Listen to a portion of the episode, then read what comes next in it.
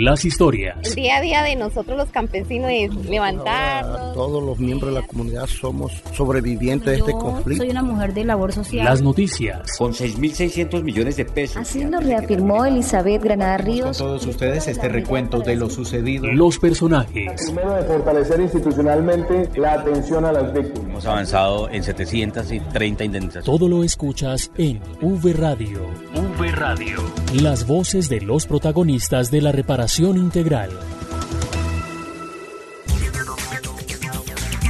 Bienvenidos a V Radio, el programa de la Unidad para las Víctimas, donde les contamos los avances en la reparación integral. Estamos con ustedes, Santiago Santa Coloma, Heidi Peñalosa desde las regiones y Marta Esteves. Hola Santiago, ¿qué tal? Bien Marta, muchas gracias. Un saludo para usted también y un saludo para los oyentes. Hoy tenemos información muy importante para las víctimas. Así que comenzamos, esto es V Radio. En V Radio, la esencia de la información. Los avances en atención, asistencia y reparación integral a las víctimas.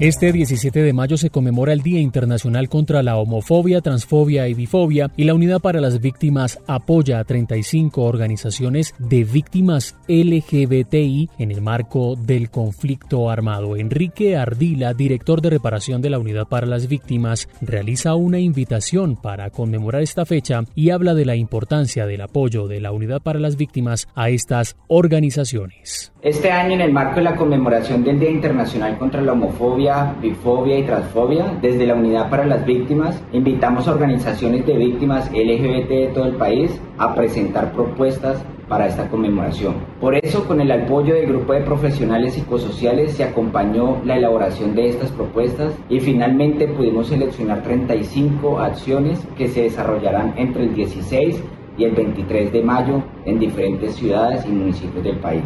Es una inmensa satisfacción contarles que esta es la primera vez que tenemos un 17 de mayo con este nivel de participación de organizaciones víctimas LGBT en el marco del conflicto armado. Creemos que este hecho nos alienta a continuar orientando nuestras acciones y esfuerzos hacia la reparación integral de esta población. Con el numeral o el hashtag de este año que será diversidad, estará centrada en mostrar la labor de estas organizaciones en todo el territorio nacional.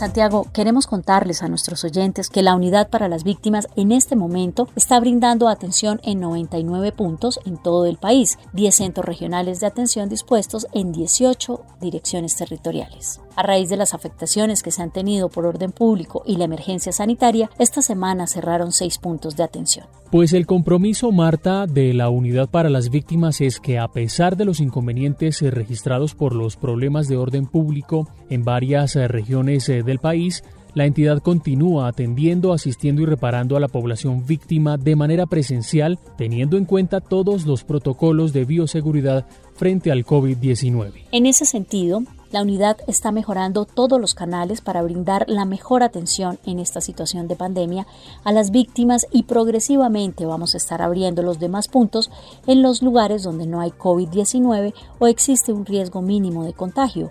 Los invitamos a estar atentos a nuestras redes sociales en Facebook, en Twitter e Instagram, donde les informaremos las novedades y también consultar nuestra página web www.unidadvictimas.gov.co.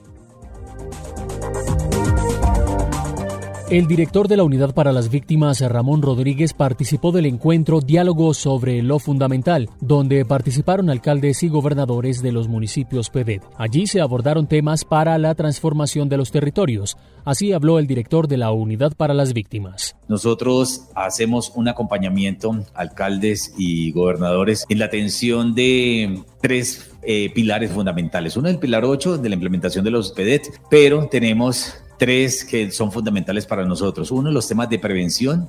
Lo segundo, los temas de reparación colectiva y lo que tiene que ver con retornos y reubicaciones. En temas de prevención hacemos articulación para los proyectos de infraestructura social y comunitaria pequeños, también para los temas de complementariedad alimentaria, pero deben de ir articulados a su plan de contingencia que se tiene en el municipio para la atención de las emergencias en el marco de la ley 1448. El segundo línea o la segunda línea es la reparación colectiva, son los planes de reparación colectiva que se tienen en su territorio que están muy de la mano y todos sus enlaces de víctimas les pueden contar cuáles son esos planes que se tienen allí en el territorio y cómo se van a implementar. Porque hay la posibilidad de acceder a los recursos que se tienen para infraestructura, los que tienen para complementariedad alimentaria. Y lo último, la última línea son los retornos y las reubicaciones. Importante que tengamos esos planes de retornos y reubicaciones. Nosotros entregamos, hacemos inversiones, pero van siempre muy de la mano y van eh, unidos a la implementación de los planes de reparación colectiva, planes de retornos y los planes de prevención y atención a las víctimas. Por otro lado, les contamos que la Mesa Nacional de Víctimas y el Gobierno Nacional seguirán trabajando en el marco de la Agenda sobre lo Fundamental, en temas importantes que fortalezcan la reparación integral. Esta semana se inició este encuentro. Alejandro Márquez nos cuenta más detalles. Adelante, Alejandro. Santiago Oyentes, muy buen día. Los diferentes temas que interesan a la población víctima del país en lo económico y social se analizarán la semana que se inicia entre sus delegados y los de las entidades estatales para consolidar su asistencia a instancias de la Agenda Nacional por lo Fundamental, según Ramón Rodríguez, director de la Unidad para las Víctimas. El fruto del trabajo del día de ayer con las víctimas, representantes de la Mesa Nacional, mesas de FEDCOL. Eh, buscamos avanzar en lo fundamental, en esos acuerdos del día de ayer y fruto de eso, pues hoy nuevamente con las instituciones eh, acordando, revisando los compromisos del día de ayer, haciendo un plan de trabajo, un plan de trabajo que nos permitirá la próxima semana estar eh, atendiendo temas de seguridad, temas de la UNP, atendiendo temas de agricultura, de generación de ingresos, temas de vivienda, lo que las víctimas han estado solicitando, pero esta vez con cada uno de los responsables que tenemos dentro de ese gran SNARIP y que les permite acceder a la oferta. Por parte de la Mesa Nacional de Víctimas, su coordinador Orlando Burgos se declaró optimista para que los diálogos y el trabajo sean productivos y favorables para los intereses de las víctimas de todos los territorios. Hoy se ha cumplido con ese compromiso que asumió el Gobierno Nacional en cabeza de la vicepresidente Marta Lucía, para que hoy ya quedara definido cronograma, eh, eh, instituciones que van a responder. Esperamos que se cumpla y vamos a estar muy atentos para que quienes lleguen sean los que deciden y sean los que puedan tomar decisiones, que es lo que nos va a permitir muy seguramente clarificar todo este tema de la política pública para víctimas. Para V Radio informó Alejandro Márquez. Por otra parte, Texmoda realizará talleres de formación en emprendimiento para las víctimas que cuenten con proyectos productivos gracias a una alianza con la unidad. Diego Monroy nos cuenta. Adelante, Diego.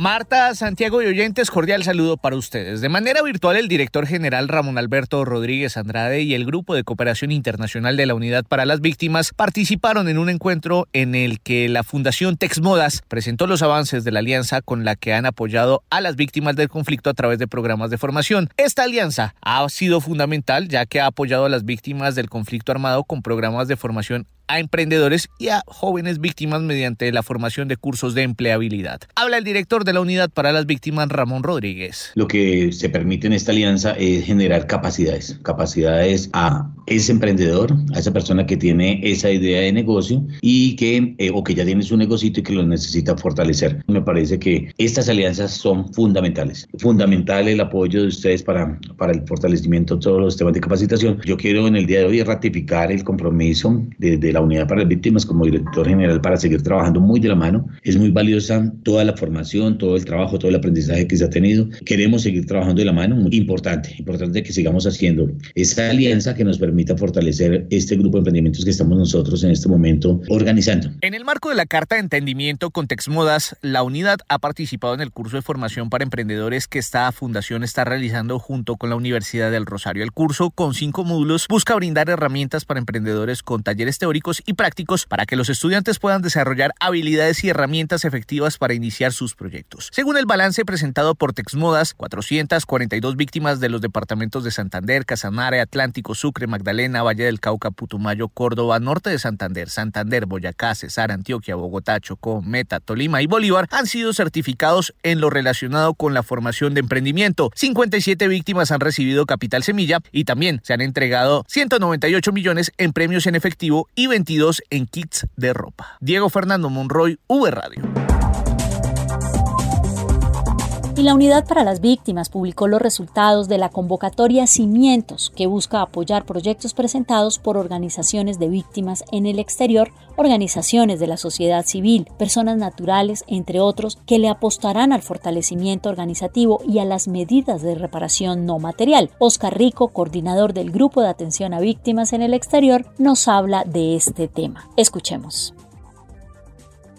El pasado 25 de abril cerramos la convocatoria Cimientos, Iniciativas para una Reparación sin Fronteras. Recibimos 112 postulaciones provenientes de 13 países. Luego de aplicados los criterios de selección que estaban públicos en la convocatoria, hemos seleccionado 12 proyectos, 6 como parte de la línea de fortalecimiento organizativo y 6 como parte de la línea de reparación no material o simbólica.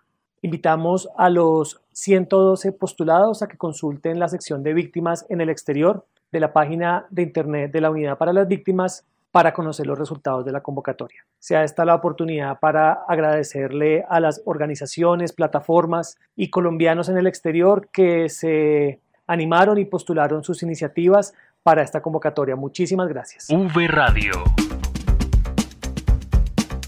El Fondo para el Acceso a la Educación Superior del Ministerio de Educación es un fondo que ha permitido que jóvenes víctimas logren estudiar una carrera profesional. Saludamos a Vanessa Romero, quien nos tiene una nota sobre este tema. Hola, Vanessa. Compañeros, los saludo desde la distancia, desde Bogotá, a ustedes y a todas las personas que se suman a esta audiencia.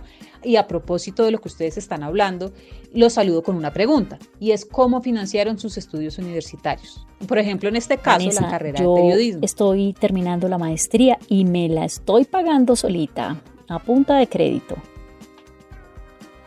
Eso en el caso de Marta y en el caso de Santiago, ¿cómo fue? Bueno, Vanessa, pues eh, parte recursos propios eh, porque yo trabajaba y estudiaba y también recibí pues un apoyo importante de, de mis padres. Em, estudiando como una primera carrera técnica, ya luego casi todos mis estudios pues corrieron por mi cuenta después de trabajar, muy complicado, pero pues esa fue como la, la fuente de financiación. Ajá, y así como ustedes hay millones de colombianos o que pidieron un crédito a una entidad bancaria, algún familiar les prestó, les apoyó con una parte, otros pidieron crédito al ICETEX, hay diferentes alternativas.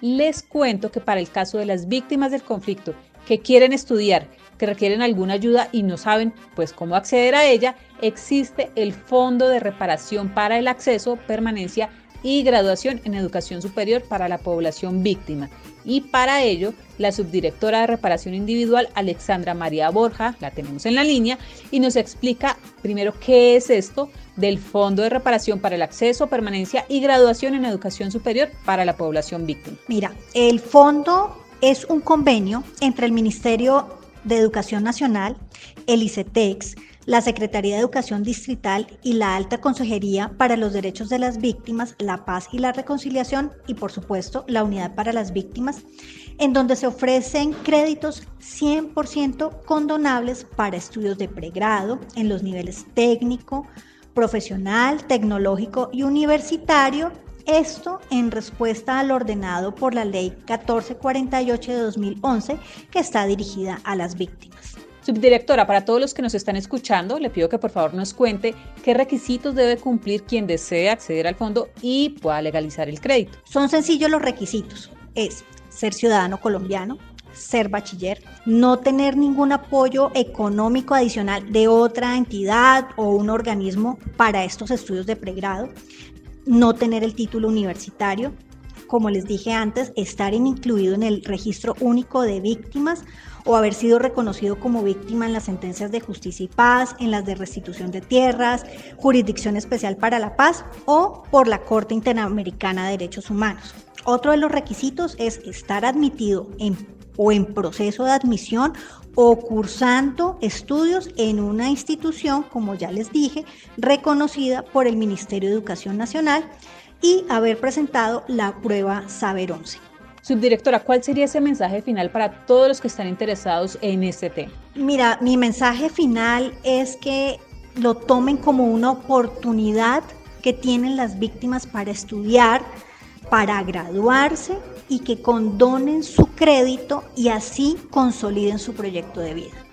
Ya la escucharon, agradecemos a la subdirectora. Recuerden que toda esta información la pueden consultar en la página de la unidad www.unidadvictimas.gov.co o también solicitarla en nuestros canales virtuales de la página web, en el chat o la videollamada. Se despide de ustedes de este informe Vanessa Romero, no sin antes recordarles que estamos unidos por las víctimas. V Radio. Las voces de las víctimas del conflicto revelan el poder de resiliencia. Bueno, yo soy una mujer de labor social. El tejido social de esta y de muchas comunidades de Colombia se reconstruye. En V Radio, las historias de vida. La historia de resiliencia viene desde Barranca Bermeja. Allí se cumplen 23 años de una masacre que ocurrió un 16 de mayo de 1998. La historia con Jenny Adriana Rico. Mi nombre es Luz Marina López. Soy víctima de la masacre 16 de mayo de 1998, en la cual me desaparecieron dos hijos, Diego Fernando Ochoa López y Alejandra María Ochoa. Entre ellos, en total, son 32 personas que esa noche los paramilitares entraron y, y, desaparecieron 25 y, dejaron muertos 7.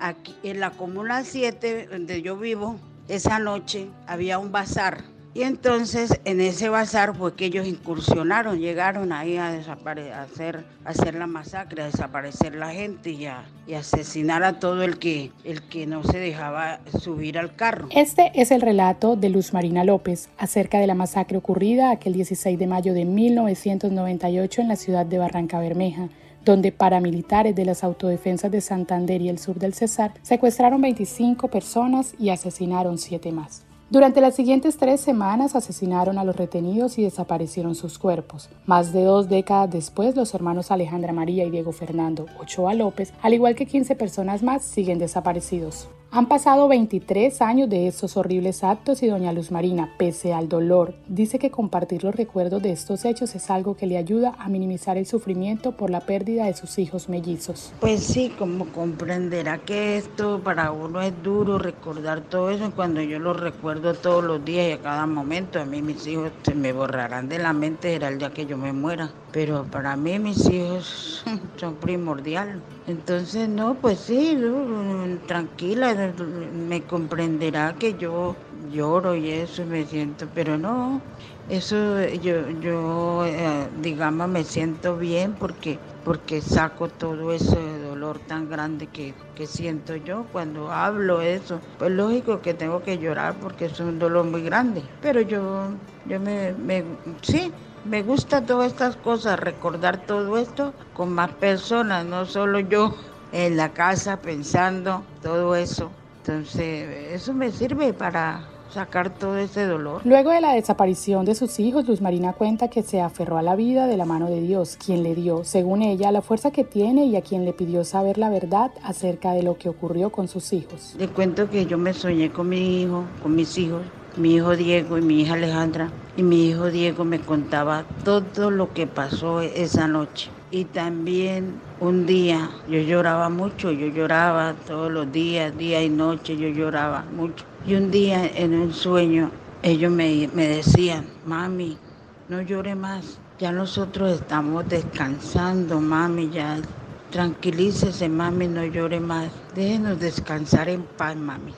Nosotros también sufrimos de verla usted sufriendo, pero tranquilícese, madre. Y, y, yo recuerdo ese sueño, esos sueños. Luz Marina forma parte del colectivo 16 de mayo, integrado por 32 familias que luchan contra la impunidad por lo ocurrido en 1998.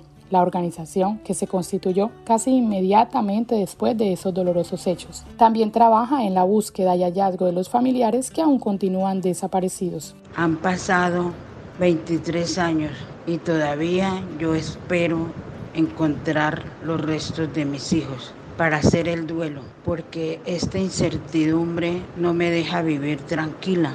Y el día que yo sepa de, de los restos, que encuentre los restos de mis hijos y pueda ir a un cementerio a llorarle, a colocarle una flor, a visitarlos. Ese día descongelaré el duelo. Desde Barranca Bermeja informó para V Radio Jenny Adriana Rico Núñez.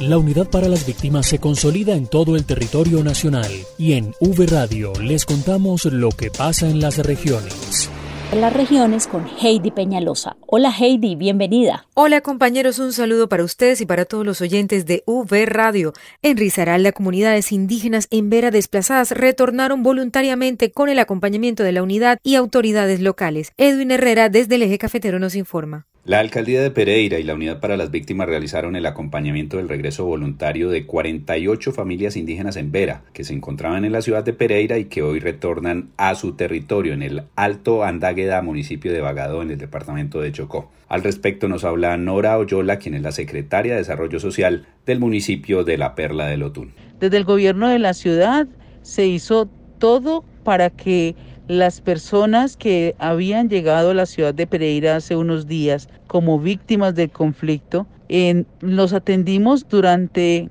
más de un mes, dándoles alimentación, vestuario, kit de aseo, eh, también hospedaje, para que estuvieran bien y el día de hoy logramos un regreso voluntario a sus sitios de origen. Desde la unidad hemos estado realizando el acompañamiento permanente a la administración municipal para atender esta emergencia. Se han cumplido todos los protocolos y fruto de ello se logró gestionar las ayudas humanitarias en alimentación para que las familias puedan retornar a sus hogares sin ningún problema de comida, por lo menos mientras logran estabilizarse de nuevo en sus hogares. Gildardo Tequia, el líder de la comunidad desplazada, habló así sobre el regreso. Complicado, pero nosotros eh, como en un mes un mes ya y un mes de ahí, pero ya voluntariamente nosotros somos, eh, ya regresaron el territorio. Para V Radio desde el eje cafetero informó Edwin Herrera Bartolo. En medio de bloqueos y protestas, la Unidad para las Víctimas llegó hasta el municipio de Ocaña, en norte de Santander, para indemnizar a 228 víctimas del conflicto armado en esta población. Carlos Eduardo Galeano nos cuenta. Los manifestantes ubicados en cinco tramos de la vía Cúcuta-Ocaña permitieron el paso de la comitiva de la Unidad para las Víctimas, encabezada por la directora territorial Joana Helves, quien reiteró el compromiso institucional en medio de las actuales condiciones que atraviesa el país. En medio de las condiciones sanitarias generadas por el tercer pico, de la pandemia y de la situación actual que atraviesa nuestro país, hemos llegado hasta Ocaña para decirles a las víctimas que continuamos trabajando por garantizar la ruta de reparación individual. La funcionaria señaló que se adelantarán nuevas jornadas de indemnización en esta zona del territorio norte de santandereano, en Cúcuta y en otros municipios para atender los lineamientos entregados por el gobierno nacional en el marco de la ruta general y priorizada. Estamos articulando esfuerzos por asistir y garantizar la atención a nuestras víctimas. Desde todos los procesos de la unidad estamos fortaleciendo nuestras acciones con los entes territoriales para cumplir con la ruta de reparación integral y lograr ese cambio en la reconstrucción del tejido social de las poblaciones afectadas por el conflicto armado. Desde Cúcuta informó para V Radio Carlos Eduardo Galeano. La entrega de indemnizaciones por 60 mil millones de pesos reparan a más de 3.200 víctimas en Antioquia en el mes de mayo. Juan Carlos Monroy con los detalles. Su padre asesinado y verse forzado a desplazarse y perder los bienes familiares son los hechos victimizantes que sufrió Arturo Cuadros por la violencia de los grupos armados ilegales en el Urabá antioqueño. En Medellín volvió a comenzar y se benefició de la ayuda humanitaria como desplazado. Mi padre me lo mataron en la casa y, y enseguida nos hicieron abrir allá en la ciudad de Apartado y perdimos todo. Y ya nos vinimos para acá, para Medellín y sobrevivimos dándole gracias a Dios a la unidad de víctimas que también tuve un apoyo con ellos. Que sea poco, bastante, hay que darle gracias a Dios por lo que me llegaba cada seis meses. Arturo sabe que con la indemnización económica que recibió este mes de la Unidad para las Víctimas como reparación, podrá mejorar su calidad de vida. Con esto empezará a hacer algo y sobrevivir mejor que como se estaba viviendo. Él es una de las 3.228 víctimas del conflicto armado que durante mayo son indemnizadas y orientadas en Antioquia para la adecuada inversión de 60 mil millones de pesos, según el director de la Unidad para las Víctimas, Wilson Córdoba Mena. Estos recursos que se estaban entregando hoy le suman a más de 1.200.000 víctimas en el país. En Antioquia, 275.000.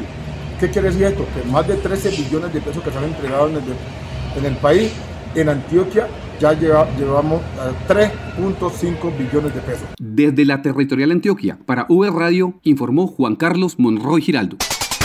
En Córdoba se llevó a cabo la segunda sesión de la Mesa Departamental de Participación Efectiva de Víctimas con el objetivo de fortalecer la política pública. Jessica Mora con la nota. La Unidad para las Víctimas, a través de la Dirección Territorial Córdoba, participó durante los días 11, 12 y 13 de mayo de la segunda sesión de Mesa Departamental de Participación Efectiva de Víctimas con el objetivo de fortalecer la política pública a través del plan de trabajo de las mesas, enfocándose en el beneficio de los sobrevivientes del conflicto en el territorio. El delegado de la Mesa Efectiva de Víctimas del nivel nacional y departamental de Córdoba, José David Negrete, nos habla al respecto. El Comité Ejecutivo rinde un informe detallado de sus acciones en favor de la política pública. Logramos en el tiempo la operatividad de los comités de justicia transicional junto con la unidad de víctimas y articulada con Nación Territorio, la cual le va a brindar a las mesas municipales la operatividad necesaria para que los miembros se lustren de este ejercicio y logren fortalecer la política pública en sus municipios. Asimismo, los comités temáticos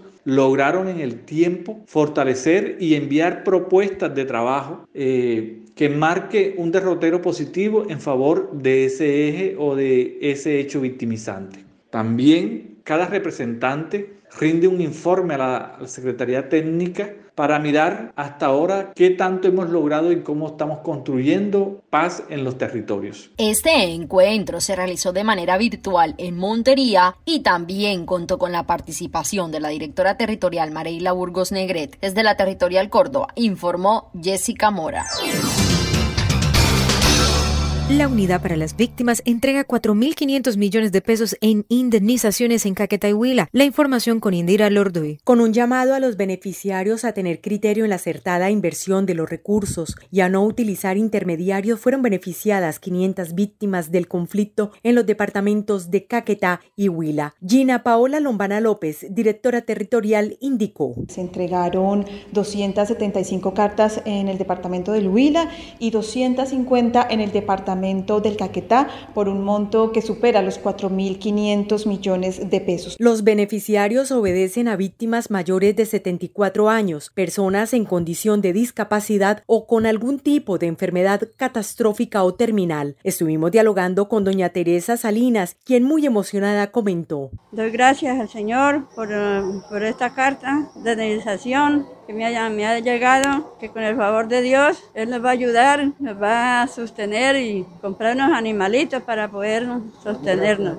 Demos gracias a todos ustedes. Las víctimas recibieron una carta de dignificación del Estado colombiano con un mensaje estatal de reconocimiento a su condición, exaltación y dignidad. Desde Florencia, Caquetá, Puerta de Oro de la Amazonia colombiana, informó Indira Lorduí para V Radio.